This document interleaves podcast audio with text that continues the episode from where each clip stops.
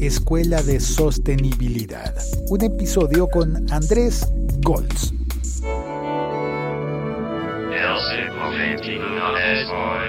Pero, ¿cómo puede ser una escuela de sostenibilidad? Realmente es difícil para nosotros aprender en nuestras culturas occidentales, urbanas, qué es la sostenibilidad. Aprender sobre ecología sin haber viajado, sin conocer realmente el mundo, eso es un problema. Pero bueno, hay proyectos como la Escuela de Sostenibilidad que encontraron la forma de que los urbanos, los de las ciudades, podamos viajar de una manera virtual y conocer la vida de las personas que tienen que aprender de ecología y de sostenibilidad para poder seguir vivos.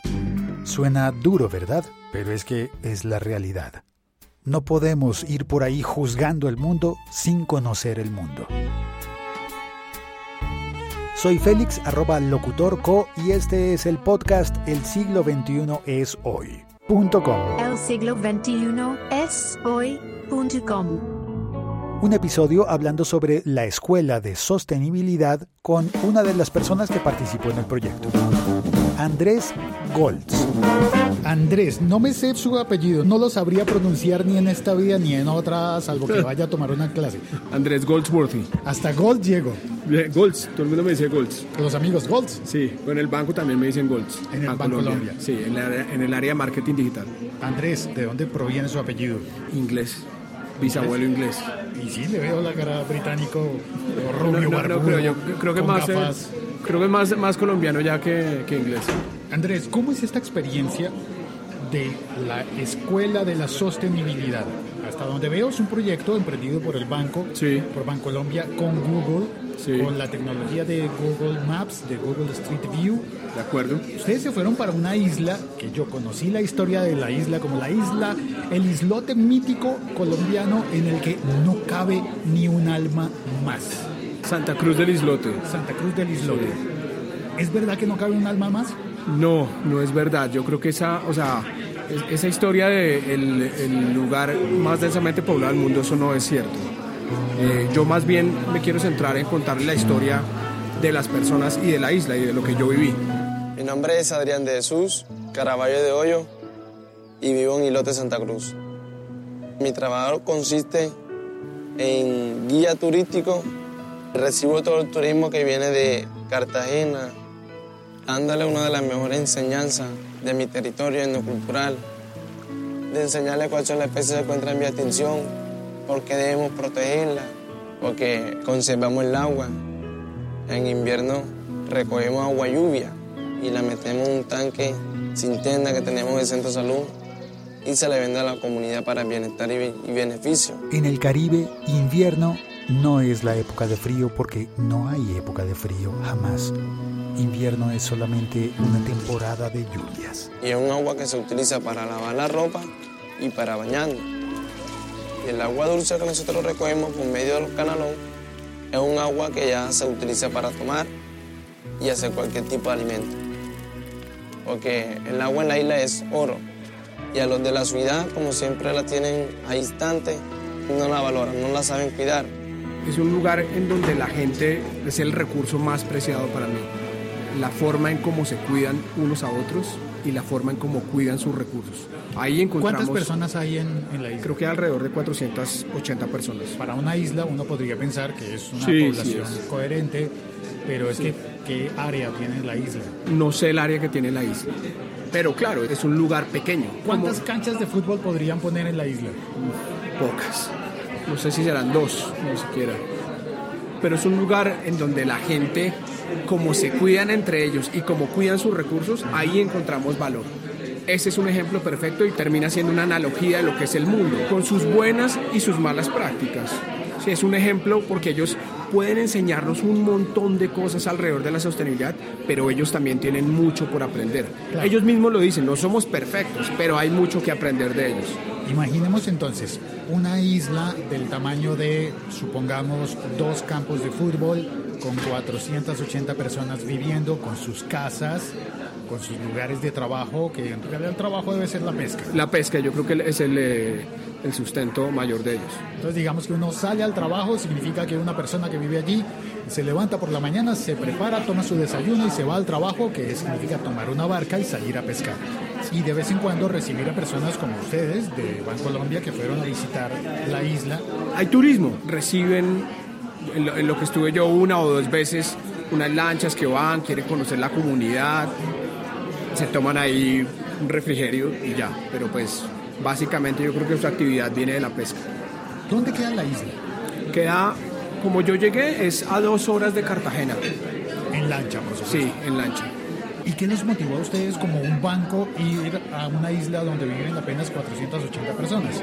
Encontramos en su comunidad un ejemplo perfecto, una analogía de lo que pasa hoy en el mundo, de sus buenas y sus malas prácticas. Es como son un ejemplo de cómo deberíamos nosotros aprovechar los recursos, cuidarlos entre nosotros y ver cómo seguimos de ahora en adelante cuidando lo que tenemos y aprovechándolo.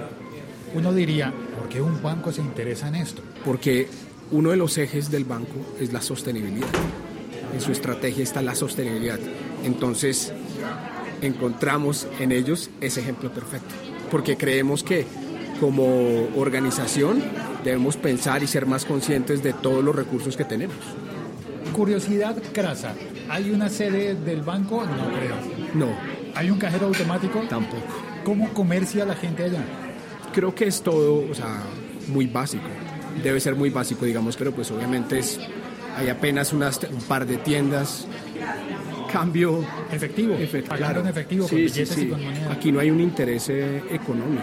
Claro, Nosotros no... queremos vender un producto puntualmente detrás de, es simplemente. Pero cómo es que un banco fue a un islote que está realmente sí está sobrepoblado para la, para la cantidad de, de, área disponible para construir casas. Yo no sabría eso eh, a ciencia cierta.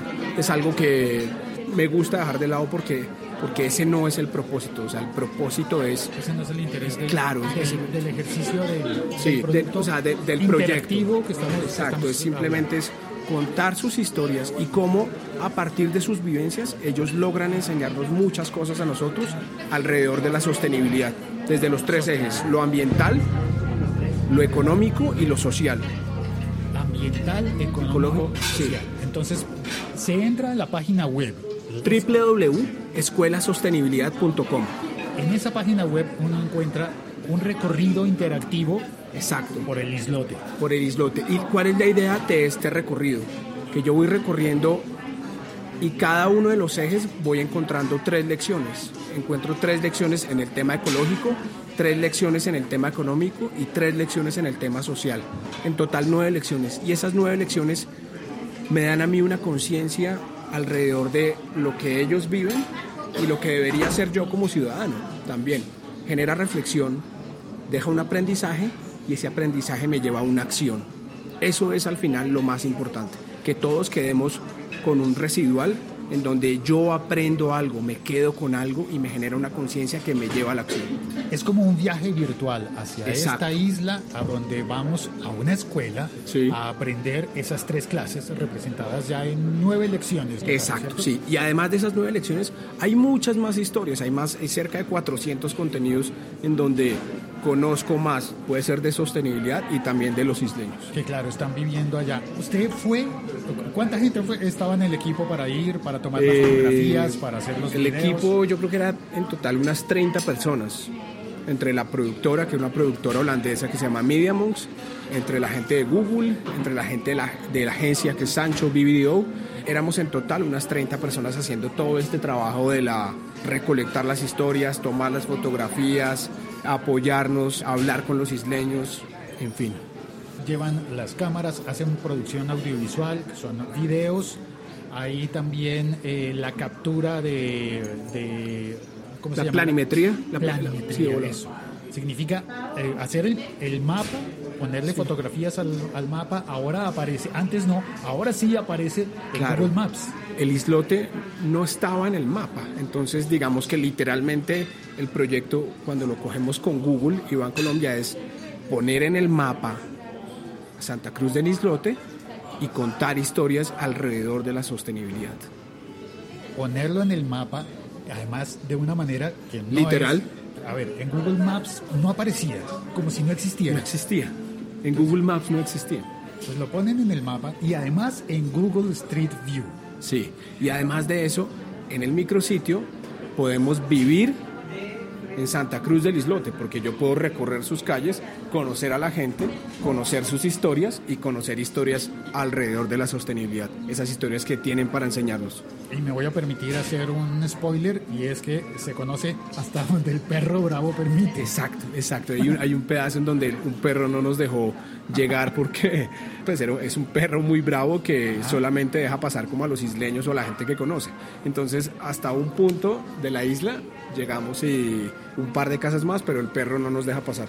Y hasta ahí llegan entonces las fotografías. Se La isla está mapeada en su totalidad. Digamos que ese es como un pedacito, un spot que no, que no pudimos llegar y una, una buena anécdota de la, de la isla. Porque además significa que no lo podemos entrar a ver en detalle, pero desde lejos se ve. Sí, sí, sí. A unos eh, 15 metros. o Sí, así. 15 metros, sí, sí, sí. La distancia prudente en la que uno diría no me acerco más a ese perro. Exacto, exacto. De pronto nos muerde el dron. Por dron, sí, dron, dron perfecto, pero más del dron no podía, era el único que, que dejaba pasar. Esa es una anécdota de las divertidas, pero también hay unas que me parecen no tan divertidas. La del medio tomate. Sí, diga- pero eso es, es, digamos que lo bonito de esa historia es cómo alguien... eh, No hay spoiler acá. Medio tomate, eso no es spoiler. Yo me llamo Susana Castillo. Tengo 52 años de estar viviendo aquí en Islote. Y me siento muy orgullosa de ser isleña. Yo ah, tenía la tienda, pero la tuve que alquilar. Pero me siento orgullosa también de estar cocinando comida para la isla y ahí poniéndole amor, porque si uno no le pone amor a las cosas no vende. Sin amor nadie vive. Lo más bonito en esta isla es compartir con la gente, amigos. Poco espacio y mucha gente. Yo vendo medio tomate porque hay veces que la gente es muy humilde y no tiene para comprarlo entero. Yo fui que saqué eso, de vender medio tomate, media cebolla. Cuando tenía la tienda, venía mucha gente de la isla y me contaban que no tenían para comer. Yo cogía una bolsa, echaba arroz, eh, comida. Si usted tiene hambre y yo estoy comiendo, yo mejor me acuesto sin comer, pero le doy la comida a usted porque no duermo. Porque eso tiene que ser importante en la vida de uno. Compartir con la gente, que compartir es vivir. Lo bonito de esa historia es cómo comparte, porque al final es una persona que ve una oportunidad al final de seguir trabajando en su tienda y de comercializar, pero al mismo tiempo dándose cuenta de la realidad, de su realidad y de las personas que lo rodean. Entonces, si alguien no puede comprar un tomate completo, voy a vender medio tomate. Y así, eso tiene dos propósitos, y es que la gente puede comprar, puede acceder, pero además, como ellos no tienen refrigeración todo el tiempo, no tienen luz, entonces lo que cocinan es lo que se comen, porque ellos no, no desperdician comida. Y eso es una lección Claro, eso es- de vida. Y uno como, si, como, como las personas que vivimos en las ciudades no tenemos conciencia de eso. La gente no tiene conciencia de desperdiciar comida, de comprar comida y la comida se vence y vaya a su nevera y mire cuántos productos eh, puede tener vencidos. Yo me como las cosas cuando han pasado un par de días apenas. Sí, no, no todos, no todos tenemos esa conciencia. Bueno, y depende cuánto tiempo ha pasado y qué tipo de producto es. Sí. Pero uno sabe, si se está viviendo en una isla que además no tiene servicio de agua potable, porque es que es un islote demasiado pequeño, ¿cómo se le construye un acueducto a una isla de ese tamaño? No, no se puede. Entonces tiene un suministro de agua diferente. Mm, El hay un suministro de agua. Se Es- recoge el agua lluvia. Se recoge el agua lluvia, además del agua lluvia, ellos tienen un barco cisterna que los provee de agua. Y adicionalmente a eso, nosotros, el banco, está trabajando en un proyecto para proveerles agua. El banco entonces es una cosa curiosa. Mm. El banco es un caso mágico en el que a una población lejana, distante, aislada, porque es literalmente una isla, llegó una vez un banco, es como un cuento de hadas, llegó una vez un banco que no venía a pedirle a la gente guardar su dinero, sino pedir permiso para tomar fotografías y hacer que su isla aparezca por primera vez en los mapas. Es una analogía, por eso lo, lo tomamos, porque tenía mucho para enseñarnos, porque tienen mucho para aprender también, y porque al final Bancolombia, como uno de sus ejes es la sostenibilidad, se preocupa por las comunidades vulnerables y quiere apoyarlas y ayudarlas. Si usted quiere puede ingresar a la página y puede encontrar más historias alrededor de, de cómo el banco se involucra con otras comunidades para apoyarlas. Y hay esta experiencia en 3D, ¿no? Sí, es una, esa experiencia se vive gracias a la planimetría. Street View y fotografía me permiten recorrer la isla de una forma diferente. Recorrer la isla virtualmente. Sí. No hay que viajar en realidad, hay que entrar a la página web. Sí. Escuelasostenibilidad.com www.escuelasostenibilidad.com Ok, y allí se vive la experiencia de pasear por la isla de Santa Cruz en el Caribe colombiano. Hacer las lecciones. Hacer las lecciones. Chévere, o sea, lo ideal es que usted vaya, ¿cómo podemos aprender todos? Tomando esas nueve lecciones en video, respondiendo y entendiendo todo eso que nos pueden enseñar y todo eso que podemos aprender para después llevar a la acción. Pequeños cambios que yo creo que valen la pena que nosotros como personas empecemos a tener. Gracias Andrés. A usted, muchas gracias por el tiempo.